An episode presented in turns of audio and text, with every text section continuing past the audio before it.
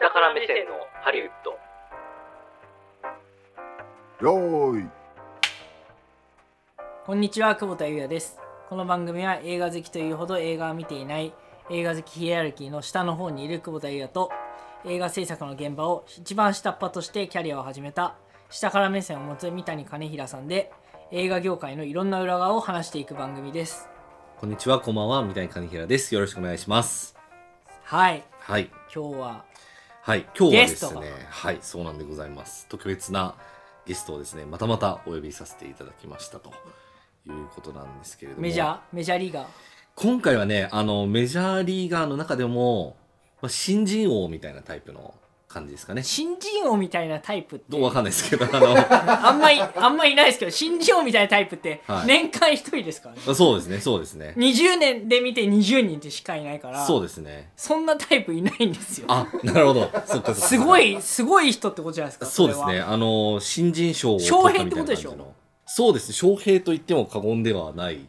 かもしれない。これからのね、伸びに期待ですけど。ね、最近ね、日本では翔平くんと翔平ちゃんっていう、はい。あの、公文社が出てる本が売れてますけど。あ、そうですか。はい。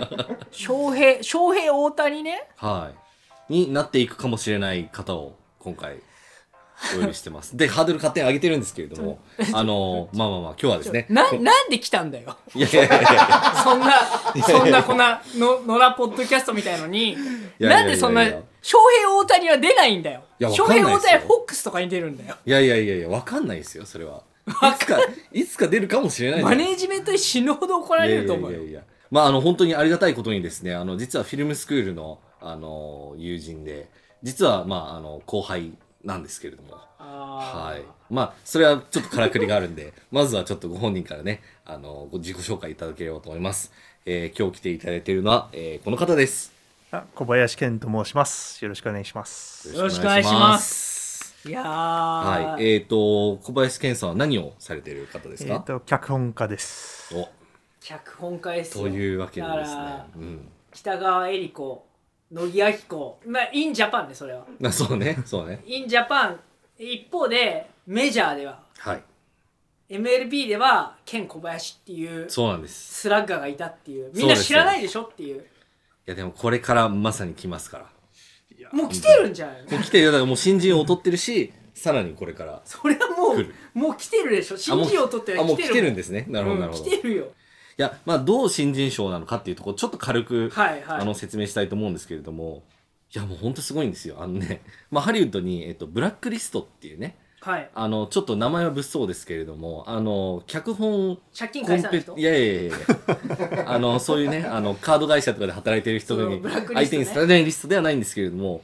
ハリウッドのまあ映画業界の中で脚本の,、まああの人気コンテストみたいなのがあるんですね。でそれは、まあ、その毎年何百何千ってこう脚本読んでるような各制作会社の人たちとか映画スタジオとか、まあ、エージェントとかの人たちがその年読んだ一番面白かった脚本を、まあ、投票してもらうっていう、まあ、そういうすごいあの毎年のイベントがあるんですね。で、えっと、一読んで一番面白かったけどまだ制作がされてない脚本っていうので、まあ、ブラックリストっていうのを、まあ、あの作ってで、まあ、1位は何票で何ていう作品が残りましたみたいなやつの、えっと、2019年版の第1位を取ったといやまだいうだから方なん映です像ね化されてまなだい映像化されけてないどけどものすごくこれ読はんでて面白いから一番良かったっていう作品を選んでもらうっていういわゆるですねあの本屋大賞にちょっと近いかもしれないような感じの本のプロたちの人が目利きで選んだその年一番良かった本ってなんだろうみたいなやつの、まあ、ハリウッド版みたいな感じでえちょちょっと待ってちょっと待ってください、えななんで来たんです かすごすぎるでしょいやいやいやいすごいすごすぎやるいじゃんやいやいやどうしちゃったのこの番組いやいやいやいやスポンサーついたいやそうそうそうもうもうもうなんかあの東宝とかいやいやいやいやいやいやいやまあそんなねあの僕らがこう喋ってもあれですのでぜひねケンさん本人からもっといろいろ聞きたいんですけどそうね今日はどういう経緯でこのポッドキャストにいらしたんですかねいやあのまあ義理っていうか、一番一番よお一番良くないなんかいやそうそうそうそう仕方おお無理やりさせられて、いやもうもう冗談ですいやいやいやいやそうそうもう金ちゃんとはもう付き合いが長いので、あもう最初からもうフィルムスクールが一緒だったので、うん、まあ、いつかこういう場には、まあ、一緒にできないのかっていうのをずっと話してましたよね。いやなのでー本当にやっともうこれ機会があったのでぜひと思っていやいやいや走ってきましたありがとうございプロデューサありがとうございますーこれははいプロデュース力ちょっと出たんじゃないですかまあと言っていただければ嬉しいですけれどもただ本当にあのフィルムスクールで、まあ、たまたまこう仲良くなったっていうことをねがご縁で、うんそう僕も日本からフィルムスクールに入った時はもう誰も知らなくて、うんうでん当時、まあ、日本人サークルの中であ誰かいないかなって、まあ、うん軽く聞いたら、その時はまあ落合健そうですそうねあ落合健と初めてフそうですねィルムスクール入る前に出会ったんですよ。そうですねええっと共通の知り合いがいまして、うんへーで彼と話したところ USC いいところだって言われうんて、でそこでたまたま向かって落合健さんを通してカネちゃんとうんそうなんだ出会えたんですそうよですね。はいカーネちゃあんの今回の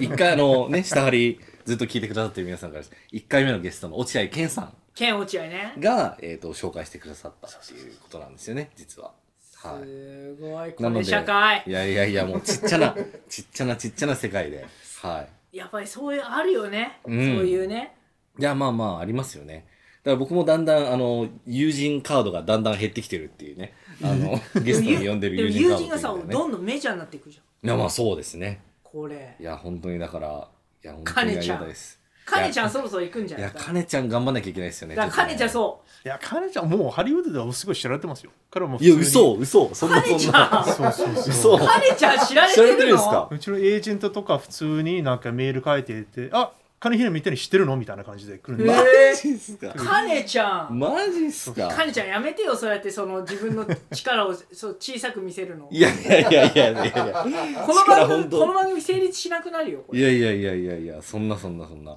あのまあ、まだまだね、これからちょっと掘るべきところはたくさんあると思うんですけれども、あのぼちぼちですね、健康林さんをゲストに迎えて、はいいろんなお話を聞いていきたいと思わかいりまましすた。というわけで行ってみましょう下から目線のハリウッドスタートです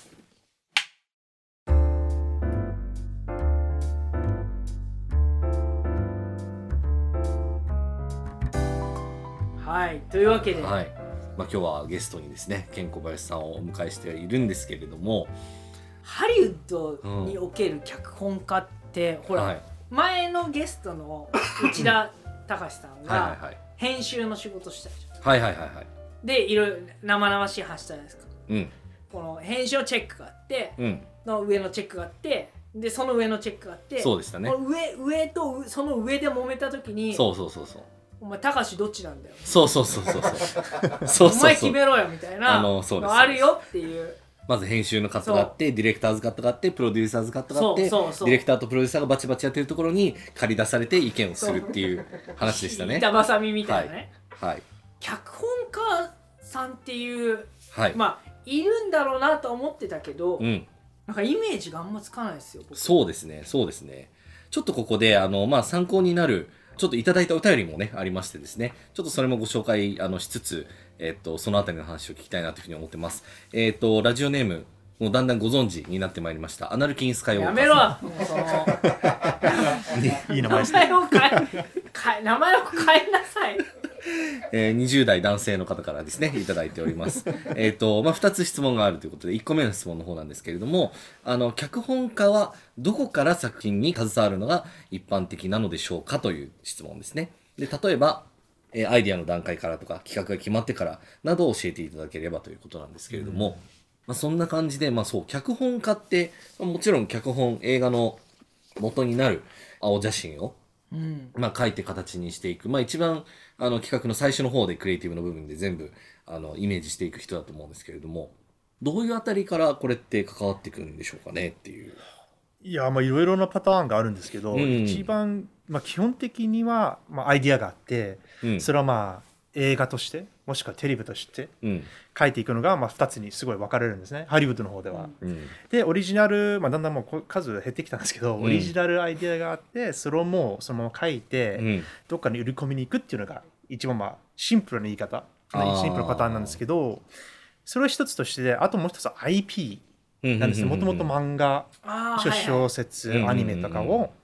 まあ、ハリウッド化したいっていう意味で、うんそっちはまあスタジオとかプロデューサーさんが権利を持ってて、うんそこで脚本家を雇いに行くうんパターンもあるんですね。うんだからその2つに大まかに分かれていますね、あー脚本家なるのほどね仕事は。はい、だからもう自分でアイデアが浮かんだものがあったらもうそれ自分で書いちゃってはいそれを売り込むっていうのはまあ一つのパターンっていうそう感でじすじゃなねいですかね。はその IP がある場合って、うんもう筋はほぼ決まってるわけじゃないですかストーリーは決まってるわけじゃないですか、うんうんうんい、まあそれはそう限ら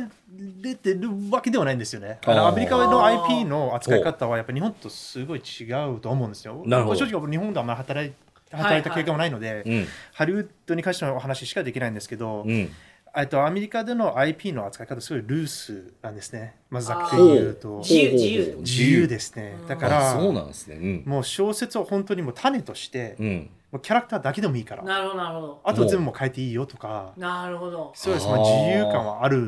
ですよねあーなるほどねあれあれだよ原作の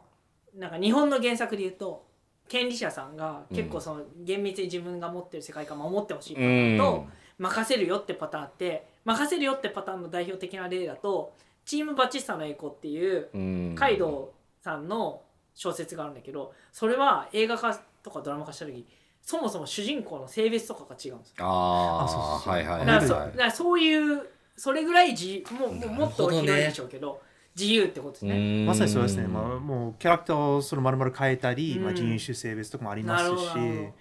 あとはあの、まあ、自分の経験でも最近でもあの IP ビデオゲームだったんですけどそれ映画化したいっていう会社がありまして、へーそれにピッチして、えー、と僕ともう一人のあの脚本家が、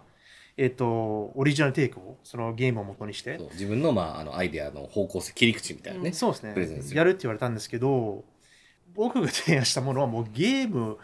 そのままだったんですねもうストーリーもうんストーリーがすごい良かったのでこれも大好きなゲームで、ううんもうこれをもうそのまま作ってもいいんじゃないのかって提案したんですけどそれが NG されていやせっかく IP だから変えろよと、へへーーだってもったいいないじゃんって逆に言われたからちょっと。のそうちょっとショッマジクで結局あの他の脚本家がそれ当たったんですけどそれはもう全然すごい特殊な一つのキャラクターを使って全然別の話を作ったっていうのが、スタジオがそれが欲しいって言って買ったんですね、へはいそうなんでだ。ーでもそのアイディアアイディアというかこの IP があってじゃあこれなんか面白いことを考えてきてよっていうそのコンペみたいな形式もあるんですねコンペが多いですねコンペが多いんだははいで英語ではベイクオフベイクオフって言ってうんある IP に対して何人かをうんうとわもうこうやって引っ張ってきてじゃあはいアはイいデはいア出せっていうのがあるんですけどそれはもうあの脚本家団体がちょっとまあやめるようにできるだけ戦ってるんですよね。ああそうだうんはでそのコンペに対しては別にお支払いとかはそういうされないんですかい、ね。ないですねあ。支払いがされないからそうそうそうそれはやめるべきっていそうう脚話なん本家です組合としてはちょっとそれやめてくれっていうね。そうそうそうそう。ちなみにその時に例えばネットフリックスとかだと、はい脚本家チームみたいのを蘇生するみたいな話があったりああ。するって聞いたことあるんですけど、ええ映画ではそういうのないんですか例えば10人呼んで10人出してきたらもうみんな面白いとあうん。映画でもあります。あるんですか、もあとるんもとですね映画は一人でやっていくべきのものだったんですけど、はいはいはいテレビの世界はチームでやるんですね。はいうんまあ、コメディだったら本当に10人から20人とか、ライターズルームというものを構想して、まあ、5ヶ月から1年間ぐらいかけて全部を、うん全話を書くんですね一緒に。でドラマだったらもうちょっと人数が少ない方が多いんですけど、5人から10人とかででその,、まあまあ、その形式をそのハリウッドの映画の方に持っていって特にブロックバスター映画あのスーパーヒーロー映画マーベル、はいはいそういうところはあのこの56年間は、うんそういうチームで書くようにやっていますね。なるほあどーはい変わっていきますね徐々にでも一人で書くのと複数で書くのだったら、やっぱ最初一人でやりたいものなんじゃないですかそんなことないですいかやそうですね正直。そうですよね まあまあ、えっと、脚本家もすごいそれも分かれるんですよ、うんテレビライターの方はチームでやった方がやりやすいっていうのもあるんですね、あーまあ、楽っていうのがなるほどでね。けど映画の方はやっぱり一人でやりたい人がやっぱり寄っちゃいますね、そっちにチチームでやる時ってどどうやってるんですかまあそうね、役割分担とかね。あはなんそかうそどうんなそうそう感じだなかんでらすそかね。の10人集まってじゃあこれについて考えましょうって言って全然それぞれ10人一生懸命全編作ってうんあけどあのその組織やっても長年ずっとこうやってこういう形でやっているのでアメリカの業界では、はでテレビの方ではもともとのクリエイターさんが一人いて彼か彼女がもうボスになって、うんで雇う人はみんなその人の描いてるビジョンをこうやってまあ援助するというか、まあ、サポートして支えていって、えっあーと、一緒に話をこうやって作っていくんですね。うんだから最終的にはその人がイエスかノーって毎回言なうるんでほどすなるほよど、。うん。ないるほどはね。でまあたまに自分じゃ思いつかないようなアイデアとかをその周りの人がこう出してくれてあよかったみたいなこともあればまあなんか全然これ違うなみたいなこともあればっていうそこのやり取りがこう日々やられていく感じなんですかね。そうですねそそっちの方がもうちょっとまあ正社員的なお仕事で、う本当にもう月曜日から金曜日まで、まあ、朝の9時半から夜のまあ5時半とか6時まで毎日やるっていうのが、まあ、テレビのまあ普通ですね。うーんそもそも脚本家っていう職業はどうやったら名乗れるんですか私脚本家ですはまあまあそれはねいや名乗りたきゃもう誰しもがなれるよっていう話かもしれあ、あなあいですけ確どかにね。いやそのフィルムスクール通ってて、うん、脚本家コースにい行かれてたんですかえーとですね、USCU はなんか全科目をやらなくちゃいけないんですよね。はいはい、うんだからそう他の学 AFI とか UCA と違って最初から選ぶんではなくて、ううんもう全部やって卒そのまま卒業しちゃうんですよ。そうね。だから監督の仕事脚本家プロダクションデザインあーうん編集音声それを全部勉強して、まうあ、ん結局、まあ、最終的に自分で選ぶんですけどあとはプロデュースもね。一応あプロデュースもそそうそうそうう入ってますねそうだからえっ、とケンさんはあれなんですあのプロダクション学科っていうはいはいあのプロデュース学科とプロダクション学科と脚本学科ってある中の、まあ、プロダクション学科で、まあ、基本的にみんな監督になりたいけれどもでもみんながそのまま監督になれるわけじゃないよねっていうことで他のいろんな技能をしっかりと学んで、うんうんあの自分の強い部分を見つけつつ、まあ、自分の声を脚本あの監督作り手としての声を、まあ、磨いていきましょうっていう感じの学科に行かれてたと。いうことですねでじゃあ卒卒業っていうかまあ学校が終わってその後もうただひたすら書いていったって感じなんですかその後のプロセスとしてはそうですね正直あのもともと監督を目指していて今も目指しているんですけど、うんもう来年あたりにちょっと撮影したいかなというくらいのおお気持ちやっていて、うんけど正直脚本の方が怖かったんですよほうほうほう監督の方がどっちかというと、まあ、マネージメントに近いのかなっていうでもともとあの会社員もしていたので、うん、あ会社員もしてたんですかはいそうなんその履で歴もす、はい、このキラーパスをですね我々はていうか私はぜひとも受けていい形にしていきたいんですけれども あのですねあのもちろん小林さんね USC で出会ってっていうことなんですけど、その前は実は日本でずっと働いてらっしゃって、え日本企業のうん、アメリカ支社じゃなくてまあインジャパンインジャパンでどんなお仕事されてましたっけ一っ応ていうね外資系金融の会社で働いていまして、うんはい、そうなんですだから金融から実は来てるんですねゴールドマン・サックスあのモルガン・スタン レーモーガンモーガン・スモターンレーガン・スタンレーか今あられ来でてますすねねゴーあれですねガーデンプレイスですねあもともとガーデンプレイスでした、あはいじゃああれうんあの僕がインターンしてた時の部署の人たち丸ごとモルスター移ったんですよえマジですかえどこで僕はね証券家の部門にいたんですけどはあのさんとかいろんあはいご存知ですかちょっと名前はだね今ねえあの何このシン展開シンシンガポールシンガポールに移住しちゃっていはいはいはいは いマジっすかえやじゃほあんとほんと共通の知り合いがいるみたいないる可能性高いあ、まあ、いますよねだかもしれない確かにね世代的にねもうそ近のいと思僕いますよにに06年2006年に社会人になってるんでで多分2010年ぐらいまでいたはずあいそまうしたそうそうそう当時いだからそうケンさん確かに03かなやあのから05からゼロ五からはいあじゃあも部う部署はどこですかはえっと最初がオペレーション部門ではいはい1年間やって、次がえっとセールズトレーディングえっと先物オプションへえ毎回で最終的にはトレーダーだったんですよ、えっと、株式のトレーディンオグペレーションからトレーダーになれるんですねなれるらしいです僕も知らなかったですでも適当だったんですよ正直あへーのそもそも金融っていうものが分からなかったです入った時、はい入社した時は本当すごい適当な人生を送ってるんですけど最初はもう最初始まると2003年に、まあえっと、大学卒業して当時はあんまり自分の日本人としたアイデンティティには携わらなくてこれアメリカで日系アメリカ人は何なんだろうっていうきっかけで日本に来たんですね。ねで最初の1年間は英会話を教えていておでー初めてもう大都会での生活ってすごいもう東京をもうフォーにラブしちゃって、はじゃあもうちょっとこの文化を知りたいわと思ってでももちろん英会話は、いはいはいあんまりそこまでねキャリアとしてはえやっていけないのでたまたまボスキャリボストンキャリアフォーラはいムはっいはていはいいうものがあってそこで、まあ、当時は金融しかあの会社が出てなかったんですね。うんでまあある程度バイリンガルだったら意外と入りやすいよって言われたので、あーありましたね確かでにそこでモルスタにまあまあ応募したら入社できてオペレーション部門が一番まあ簡単っていうのは失礼なんですけど一番入りやすい入りやすい部門でうんそもそもあの証券会社が何か分かってなかったんですよ。あーうん多分あこの子は給料がいいやとりあえず23年働いてかあーらまあちょっと人生スタートしようかなそうんとうですねうんなるほど。いうプランだったんですけど、そうなんですね結局東京に戻ってきてもう東京が大好きでおおうんすごい。で、まあ、証券会社でもすごい人と出会えてあとはまあ証券は証券のものだけじゃなくて、まあすえっと、もちろん経済心理学社会的なものいろいろ学べるじゃないですか、その場でだからすごいいい経験になったんですけどやっぱり20代後半になってからいや、うんこれはキャリアとしては俺は続かないのかなとう思って、でうんいそのた時ともころにそうですねでその時のあの大震災とかも ありましてああ2011ね。そうですね2011ですその時やっぱり3.11。みんながやっぱり人生を振り返ってみてこれはあのこのキャリアでいいのかとかみんはいなはい考えてるじ考ゃえないですかますよねう。んうん。はでその時にはもう、まあ、小さい頃からずっと映画には興味があったんですけど、まあ、アメリカでは正直あんまり日系とか東洋人というかいないじゃないですかハリウうッドは。んだから僕もあ違うんじゃないのかなって勝手に思ってたんですね。だからあの、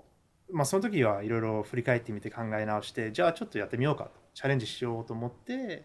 えっと、USC にうんそうですねそそこに受かっなるほてどそこもいろいろ変わって結構だから30手前ぐらいから USC うんそ行うですねかれて、に行かれはてそうですねじゃあその映画業界のキャリアそんな長くないですね長くはないですうねんこれも今3年目ですね長くなくてそんな急にすごいじゃんで いやいやいやいやだっていやそうなんだっですてよほらあれそうなんですよだってさ小学校中学校をなんかハンドボール部でしたみたいなそうそうそうそうで高校に入って高校2年生ぐらいからうん野球部入ったら、は急に甲子園出ちゃっていそうそうそうそうそうそうでもうトッププロスペクトに入ってますみたいなそうそうそうそうちょっとやばいそういやいやいちやょっいとないややいやなんで来たの本当に本当にやばい人じゃんいやいやいやいやいやいやいや本当に苦しかったですよそのその3年前はそのもう5年間もすごい勉強しながらもう貯金がだんだん減ってってアメリカ学金高いじゃないですうんはかいはいでもあの学校卒業してもあやふやもう何がどうなるかわからないっうんていう状況だったのうでんでそこでもう貯金がほぼゼロになるしところでまた一回ちょっとある会社に入社してうんそれでもう鬱になるぐらいちょっとすごい引いててうんそうですね でそれでずっと脚本書いてたんですね。あーあそうめちゃめちゃハードワークだったそうですあのフィルムスクール出た後またちょっと日本でしばらくお仕事されてた時期があって、はいで、まあ、もちろんクリエイティブな仕事ではあったんですけど、まあ、ちょっとなかなかハードな環境だったりとかして電池ですか今まあ電池ではないですね電池ではないうんまあ、でも同じようにハードなところではあるんですけれどもまあ近しいそうそうそうそうで本当にだからこれからどうしようねみたいな話とか、はいはいいやでも本当頑張っていこうよみたいななんとか巧妙見つけようよみたいな話とかしつつあの一緒に短編撮ったりなんかもしつつですへね、ーはい、実は過ごしてたんですけれどもそんな風には全く見えまなあ、い今はいやだからもう本当新人を取られてからもうぴょんぴょんだからもうねそうなんですそうなんですそれはもうすごいよもうめっちゃすごいですだからまとめると 英会話の先生をやってから外資系金融に行ってそこから USC に行ってもう脚本家になってるっていうそういうキャリアパスもありますよっていうそういうねことなんですけれども 真似できないよねいやまあまあいやいやいやいやいや再現性はちょっと あん再まり、ね、現性低いよねそうですねこれはだから本人のキャラクターだと思うようーん、ままあそうですね僕後悔が怖いのである、まあ、自分人生のテーマとしては後悔することが怖いんですよ。あだからー80歳になって人生振り返ってみるとあやっとけばよかったっていうのはじうんもうそれが一番恐れているんですよね。そうなるほどねうんそれはさ、重いよ今の うん刺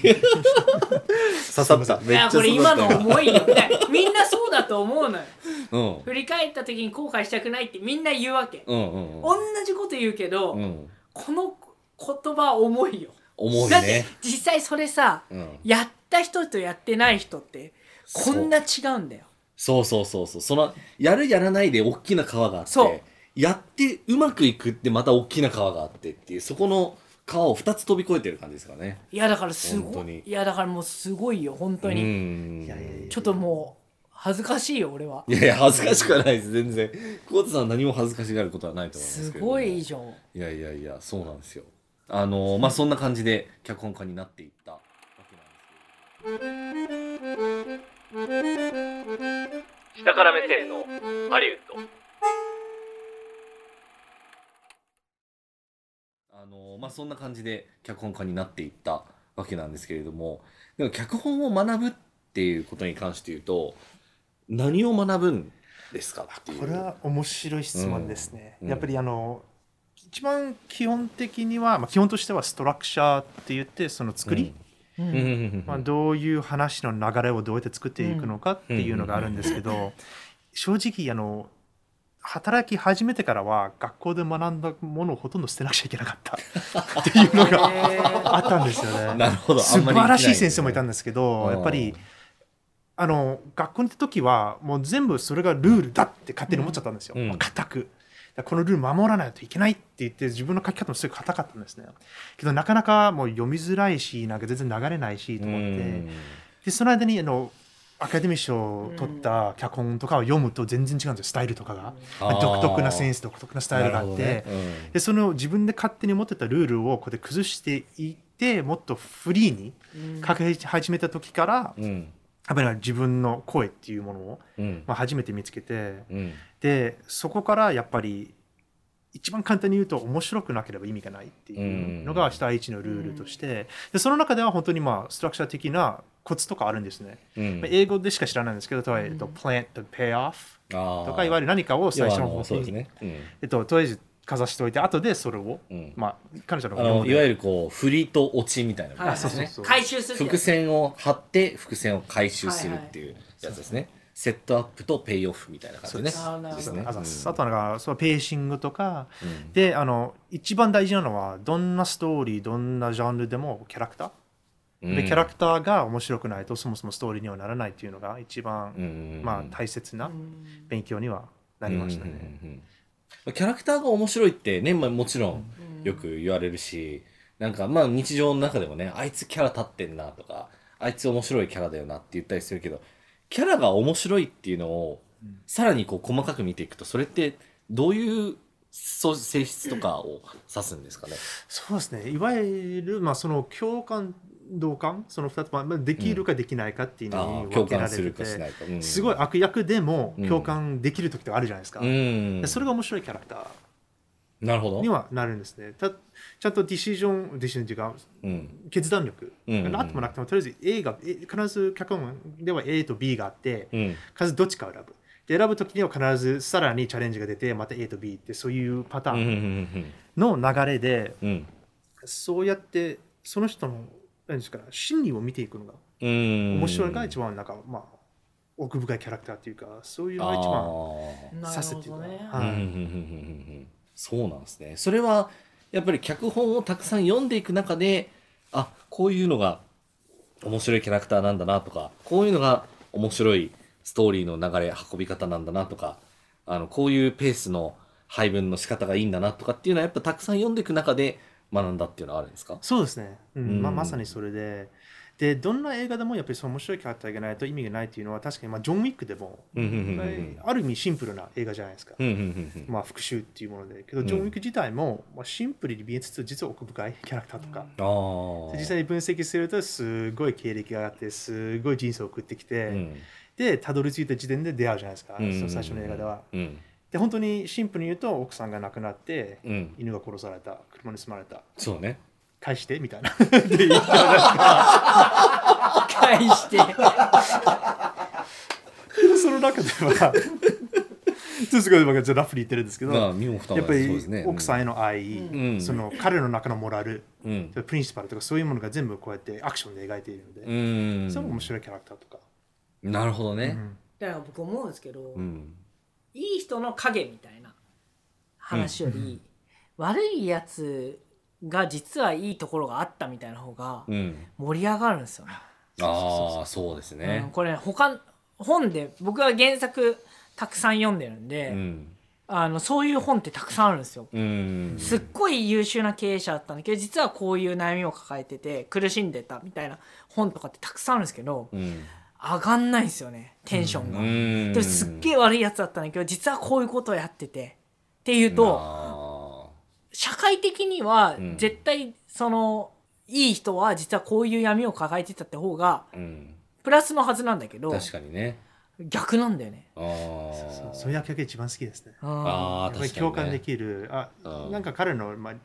理屈っていうか理由、うんまあ、まあその存在している理由が分かっていればどんなに悪役でもやっぱりあちょっとわかるなっていうのがん一番面白いですだっよねてジョーカーとかってそうでしょまあそうねねまさにねあとなんか全然関係ないんですけど僕最近たまたまなんかねあのスーパーフリーのな何和田さんでし和たっ田けさが出所して新潮かどっかの取材を受けてるなんか手記みたいなの読んだんですけんどああ俺読んだよそれ読みましたうんなんか、まあ、当時子供ながらにあこの人めっちゃ悪い人なんだって思ってたのが意外とそのいやもちろん悪い人であることはまあ変わりはないんですけれどもただその裏ではどういう気持ちの変遷とかがあったかっていうのが、まあ、見えただけでちょっとやっぱ見え方が変わってくるっていうね、うんあの他の一面にこう光が当たるっていうことでやっぱりちょっとこうより立体的にものが見えてくるようになったなっていう経験をちょうどしたばっかりだったのであのなんか今の話っていうのはすごくなんかしっくりくるなっていうのを思ったんですよね。いやでもどうなんすかねでもいろんなストーリーこのストーリーやりたいなみたいなものっていうのはもともとたくさんあったんですかその心の中にっていうあかありすぎておーもうちょっと集中しろよって なんかあそうなんですねマネージャーとかエージェントには最初言われて、うんまあ、最終的には何でも書いてもいいよって言われるんですけど、うんまあ、最初の段階では、えっと、ケン小林をどういう脚本かっていう売り売るために、うんうんあじゃあケンはジャンルだよとかホラーサイファーアクションとかうんで行こうぜとか、そういう話はまあ戦略的にしたんですけど、うんまあ個人的にはドラマも大好きだうし、んソフトコメディとかも大好きだし、うんヒューマンストーリーであれば何でも、そのサイファイでもはいはいはいヒューマンストーリーが入ってれば全然書きたいし書けるってことで。なるほどね。あとは、そうですね。まあなんか、脚本家ってまあ一口に言っても、やっぱりそのジャンルであったりとか、今おっしゃったような、どういうものが好きとか、どういうのが強い弱いとか、あるいはなんか会話が強い弱いとか、いろいろあると思うんですけれども、あの、その辺の脚本家の不得意、得意ってどういうふうにこう、ざっと業界的に見てこう分かれてる感じになるんですかなんか。あありますね。あの、う例えば、えーと、デリック・コールスタッド、そのジョン・ウィックを書いた人、まあその方はやっぱりアクションも強いとか、うんまあ、もちろんまあもう当たり前なんですけど、うんそうやって分かれられますね、簡単に言うと。だからこの人はそのセリフがうまいとか、ここの人はストラクチャーがすごいうまい、ひねりとか、どこいう、どういうペーシングでどうやって作るかっていうのもうまいっていう人もいますし、うんそうやって大まかに分けられていきますね。うんうんうんうんはいでそうすると今の小林さんはどういうキャラ付けをされてるんですか今はそのムーブオンの脚本のおかげでやっぱりあのキャラクターベースあーでキャラクターが薄いっていう時に今は声かけられていますねこうちょっと直してくれないかとかそういうお仕事もありがたく来てますうんうんうんうんねはいなるほどね、まあ、その「ムーブオン」っていうのはこのブラックリストで1位になった脚本でまあサイファイ SF ロマンスってうんうん言ったらあれですかねいやそうですまあそんなも感じですね、はいうんともとあの僕の書きたいジャンルではないんですけどこうれん正直あのエージェントとマネージャーと初めて出会った時うにんあとりあえずアイディアを20個くらい出せって言われたんですよはあはあはあゲッと思っておーでこれが本当にもう適当な19番目だったんですよえええーそうなんですねみんながこれだって刺されて「えどうして?」って言ったら「いやこれは実お前のリアルだから」って「お前の本音がここに出てる」って言う言われてあとはまああ売り込みやすいっていうのもあったのうで、ん書いてみなって言われて、うんじゃあしょうがないなってじゃあ書きますって言って一回書いてすごいもう全然違う話でで一回ロール修正ノートをいただいてそれにガラッと変わったら、それが、まあ、今のムーボンになったなるほどほね、でも今話聞いてて思いましたけど柔軟な方なんですねあ最初は柔軟じゃないとやっていけないのかなと自分勝手に思っていてとりあえず何でもやりますよっていう、ずとりあえず売り込んでくださいってエージェントに言ったんですね、うんでそっちがまあ分かったじゃあそうするわっていうありがたく言ってくださってで最初にもういろいろな案件もう全然この人どういうライターみたいな感じあで何でも食べるよっっていう形で始まったんですけどありがたく徐々にもうちょっとあの、まあ、視野を攻めるっていうかもうこのジャンルしかやりたくないとかうん言える立場には徐々になってきたので、んは今はどのジャンルになるんですかい、今のところはあの、えっと、8711 87 North っていう制作会社さんたちがいたまあ、デイビッド・ライチとチャード・スターレスキーっていう二人の大物あの今監督なんですけどこれあれですよ以前あのスタントディレクターのはいはい聞いた回で、そうですデビッド・リーチとチャド・スタイルスキーいい男ねはいいい男めっちゃ かイケメンの方々イケメンねイケメンぜひ思い出してください、はい、イケメン事務所ねそうですイケメン まあでも実際そうよねやっぱもうり実際そうでしチょャッド・ジョンソンは最初のジョン・ウィックをやって今、うんチャッドはジョン・ウィック2345をやっていて、えっと、デイビッドさんはあのいろいろプロデュースしてるんですけどあとハーブズ・チャーとかファスト・フューリアスの、そうそうそうそあうのシリーズワイルのドス監ピー督ドとシリーズねかワイルドスピードのやってますやねっていまして、彼らとは仲良くなって、今はちょこちょこお仕事をしてるんですけど、今ほアクションの方ですね、今のところは。そうねはいあとはサイファイ。うんで、英語では grounded sci-fi って言って、もうちょっとリアリティ感がある sci-fi うんが、まあ、えっと、近未来、うんはいそこまで変わってないっていうのを、えっと今のところやってますうね。んうんそうなんですよね皆さんこれがメジャーリーガー の今トップトップ若手の会話ですよでそのなうん何でもやりますっていうスタンスは、はい脚本家さん共通してそういう感じなんですかそれともやっぱりそのレイヤー的にそのまだ若くてもいやー俺俺はもうこのジャンルしかやらないよってっていう人もいますね。あいるんだ、けどあのまあどっちかというとそっちの方が売りやすいっていうのもあるあるんですけど、やっぱり仕事の、まあ、数もその分やっぱり減るっていうのはありまして、うんまあ、でどっちかというとあの金持ちではないの で食っていかない、うん食っていかないといけないっていう、うんライターさんも多いのでだから仕方なくっていうのは変なんですけど自分のジャンルではないけどやりますなるほどっていう仕事の案件もやっていますね。うんはいあとなんか今話聞くとやっぱ思いますけど、うんやっぱりアメリカ競争社会だなっいてや思いますーね激しいですよだから日ね本におけるライター事情だと、うん代わりがいることは分かっていながらも、うんそうそう簡単に切らないでしょっていうので、うんすごいわがまま言う人とかいるわけですよ、 うんまあ、格が上がるとやっぱりそういう人もアメリカでは相当いま すね。でもね格が低いんですよあそう格が低い人でもそれやるん ですあーだからやっぱりその競争がいやそれはね、大物になったらいやそれはもうやらないうんでのは分かるんだけど、うんやっぱりそこは競争激しいんだなっていうのは分かりそますようねで。すねうんだからいわゆるその作家先生みたいなねもうなんか先生ってなったら日本だと結構誰も口出せないみたいな雰囲気があると思うんですけれどもそこに至るまでってやっぱりどうなんですかどういう道のりがあるんですかで今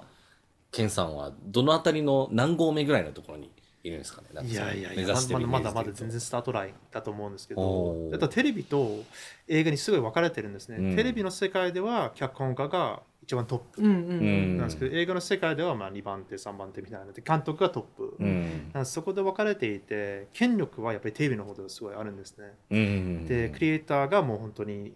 それは彼彼女のビジョンなのでうんまあ逆らえないっていうところまではいけると思うんですけど、うん映画の方では全然もう監督がうん言うようにやらなくちゃいけないので、なるほどうんあとはそこもまあいろいろ複雑になってくるんですけど、まあ、トップの俳優さんとかを雇ったらうん彼もいろいろ意見はいはいうんで結局監督が全部それあ監督じゃったら脚本が全部それを受け取はいっはいてうまあくーちょっとまあ戦略的にうん監督プロデューサー俳優が全部こうやっていろいろ言いながら書かなくちゃいけないっていう、なるほどなるほど、うんちょっと大変な仕事になる時もありますね。なるほどねケンさんは、うんそのテレビか映画かで言ったら別にどっちかだけやりたいとかっていうのはないんですか今のところは正直ライフスタイル面から見てちょっと逆なんですけどまあ日本に住んでいますしもうもうもうほぼ18年で日本がベースなのでそうするとやっぱ映画になっちゃうんですよ、ねはいはいはいやっぱ映画だったらフリーでどこからでもできるのうでんテレビだとやっぱりライターズルームでロスがメインなので、うんまあ、コロナの影響で今は Zoom とかでできることにはなったんですけどやっぱり実際に部屋の中でいないとやっていけないという人が多いので。うんテレビはやっぱりロスにないと厳しいっうんていう環境ですね。なのでそういう面では映画ですけど、まあ、それ一回一旦置いて僕も映画で育ったので映画が大好きなので、うんやっぱり俺まあ劇場でえー見る映画が一番感動するので、うんうんうんうんそれを、まままあ、変な言い方守りたいっていうかあーそれを続けたいっていうのもあるので俺は映画ですねどっちかっていうと。なるほどねギャラはそんなに変わらないんですかギャラは変わらないですね長期的に見ますと、まあ、その時間帯がちょっと違うので。うん映画の世界では作るまでは23年とかもちろんかかるんですけど、書くのは4ヶ月とかはい6ヶ月か、まあ、マックス1年とかあるんですけどねテレビの方は、まあ、スタートから実際にテレビに出るまでは、まあ、ストリーマーなんですけどマックス2年とかうん長くて、うーえんそうだよなおちょっとこっからディレクターのやらしい質問が来たんですけれども大御所になるとどのくらい稼ぐものなのでしょうかとやいーうところですけどいい質問ですねいい質問です ね。ーいい質問ばっかりだよ。まあ、トップの方、まあ、僕らもちろん全然ペイペイなのでトップの方ですと、まあ、友達の方も今だんだん徐々にまあ格が上がっていてえっと普通に、まあまあ、ここだけの話って言えないですねポッドキャストなので、えけどまああのメジャーの映画の脚本であれば、っていうのはありますね、そうですね。はいなので、まあ、ある友達まあフィルムスクールのおお。共通の知り合いなんですけどちょっと名前は言わ言うん言えないんですけど、今あるあの系の映画の新い。しいの,、の仕事の脚本家としての仕事に今やってるんですけどそれはまあで雇われていますなるほどね。そのでかいスタジすオごいですね。映画ってもうねうん、かなり絞られますけど、いやいやいやいや、でもまあ、いわゆるそ の、本当な、な、100億以上の映画ですよね。制作費でいうとね。な多分もうねもうそういうこと言っちゃうともうほら、うん。なん すか、なんすか。わ出ちゃうじゃん、もうほぼいや、出ない、出ない、出ない。決まっちゃうじゃん。出ない、出ない、出ない、出ない。出ないでも、そうなんだっていうね。すごいね。すごいですね。だから、そのレベルまで行って、まあ、だからもう一生とりあえずは大丈夫みたいな感じに、僕の計算上なるんですけど、いや、すごいね。そうですよね。すごいですよね。やっぱ夢あるよね。夢ありますよね。いや数がめっちゃ少ないですからね、うんそういうお仕事の案で件もはそこにはまれるかそこにアサインされるかどうかっていうのがね、うんそうそれは何で決まるんですかやっぱりそのまあ脚本のクオリティと一言に言っても、うん。あ、そうね。クオリティだけではなくて実際にプロデュースできるかあの実際に書いたものが映画化されるのがまた次の段階なんですね、でそこでまた格が、まあうんまあいろいろ分けられて、まあ、格上がりっていうかだからあのその人たちの脚本家として書いたものはこの人だったらちゃんと作ってもらうんだよっていうのが、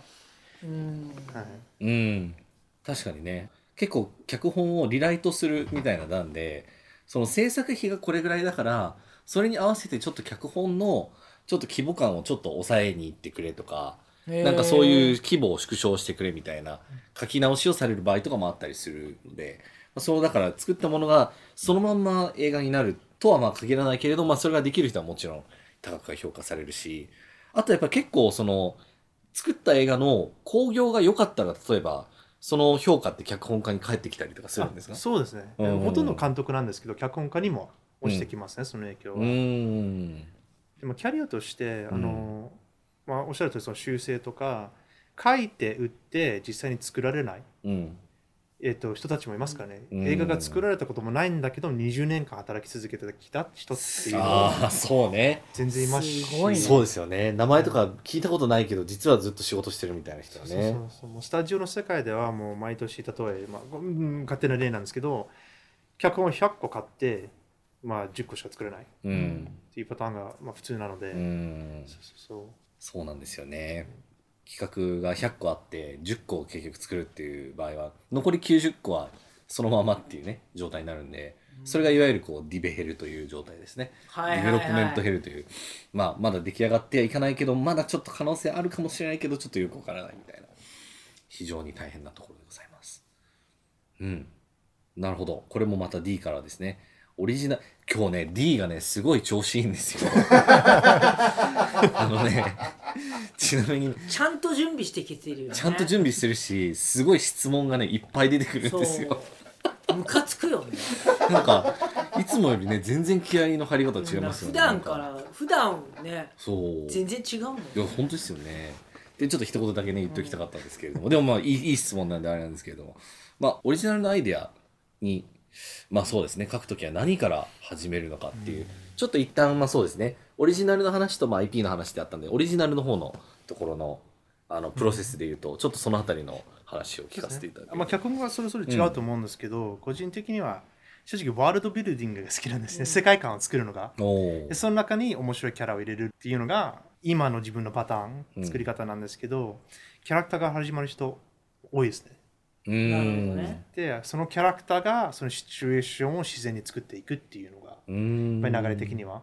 どっちかっていうとそっちの方が多いかもしれないですねそういうキャラクターっていうのはやっぱり自分の人生経験の中でなんか出会った基本面白い人とかあるいはもう全く想像でこんな人いたら面白いなみたいな感じで作っていくのかっていうのはどんな塩梅ですかそうですね最初の方はやっぱり英語では write what you know って言われますよねだから自分の経験してるものを元に使ってうん。書くべきまあ書いた方がまあ書きやすいっうんていうのでそこからリアリティ感が出てくるし、うんああこの人実際にこれ経験したんだなっていうのがうんそれが分かってくるんですけど、まあ、いろいろ練習して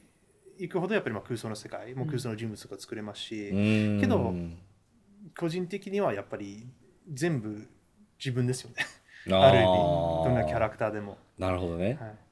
自分のいろんな側面の、まあ、ちょこっとずつこうなんかそう要素が散りばめられてるような。そうですねなるほどね。なんか思うのは結構なんか、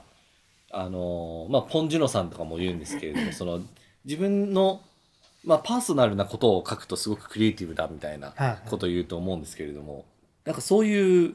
やっぱ書き方もやっぱ多いんですかね。なんかあの、結構若手の監督とか作り手の人で脚本もやってる人って、結構自分の若い時のなんか、例えばなんかドラムの先生がっていうので、えーウィップラッシュってだからセッションが出来上がったとか、はいあるいは自分が若い時に、まあ、見たなんかその黒人が警察官に、うんまあ、理不尽に殺されたその体験みたいなものをこう映画にしてフルートベールができたみたいなとかってあると思うんですけど、なんかそういう作品も今いくつか作ってたりとかするんですかなんか。えーとですね、自分の中では、うんなんだかんだ言ってそのムーブオンがやっぱり一番自分の経験に近いものだったんだなとうんおー思いますね。だから結局同じパターンですよなね。ただにサイファイもう恋愛関係うがんうまくいかずに、なぜっていう時に、まあ、ちょっとサイファイ化を。めっちゃ共感できるやつですね多し分ねてなるほどなるほどけどまあそこからもうちょっとまあ常にちょっとまあトレーニングしていわゆる勉強して、もうちょっと複雑な関係な物語を作っていきたいなとも思いますね。うんまだまだ勉強足りないっていうのはありますけど。なるほど。いやー、しかし面白いですね、ほんとね。これはまたこれまでのゲスト会にはないぐらいの濃さだとは本当思うんですけれども。ちょっとリアルだもうんんね、そう、リアルですね。すいま せん。すごい落ち込んでる感じがなんか い。やいやいやいやいやいやいや。いや、やっぱその、キャリアをね、本当いや、東日本大震災で、本当キャリアを見つめ直して、で、こう、トランジションしてっていうのはやっぱすごいですよだからね。ずっと日本に今いらっしゃるってことですうねん、今もそうですね。もう仕事関関係で結局ロス東京は半々なんですけど、できもう100%日本かなるらほどまあそんな感じで、まあ、引き続きですねあの次回もケンさんをお迎えしてお話を聞いていければことれいね一本にできないわや一本は無 理ですこんなとこでは終わりたく23になるねこれはそうですねうんはいということでやっていければなと思はいいます、引き続きよろしくお願いしお願まいすしお願いしお願いしまますえーというわけで、えー、とエンディングにはい参りましょう、えっ、とそうですねまずケンさんの方から何か告知宣伝とかってありますかって特なんかありますにないですね大丈夫です。か まあできれば日本ではまあ配信されてないんですけど、今あうんと初めてええっと手掛けたうんマーベルの番組うあんーえっとが今 Hulu アメリカでやってるんですすけうど、ん残念ながら日本ではやっていないので。ああなるほどね、はいそれちょっとマーベルズ・ヒット・モンキーっていう、ヒットモンキーね、はいちょっと覚えておきましょうあアニメのですでけど出た時にねそうですねぜひ見れるようにはい、ありがとうございます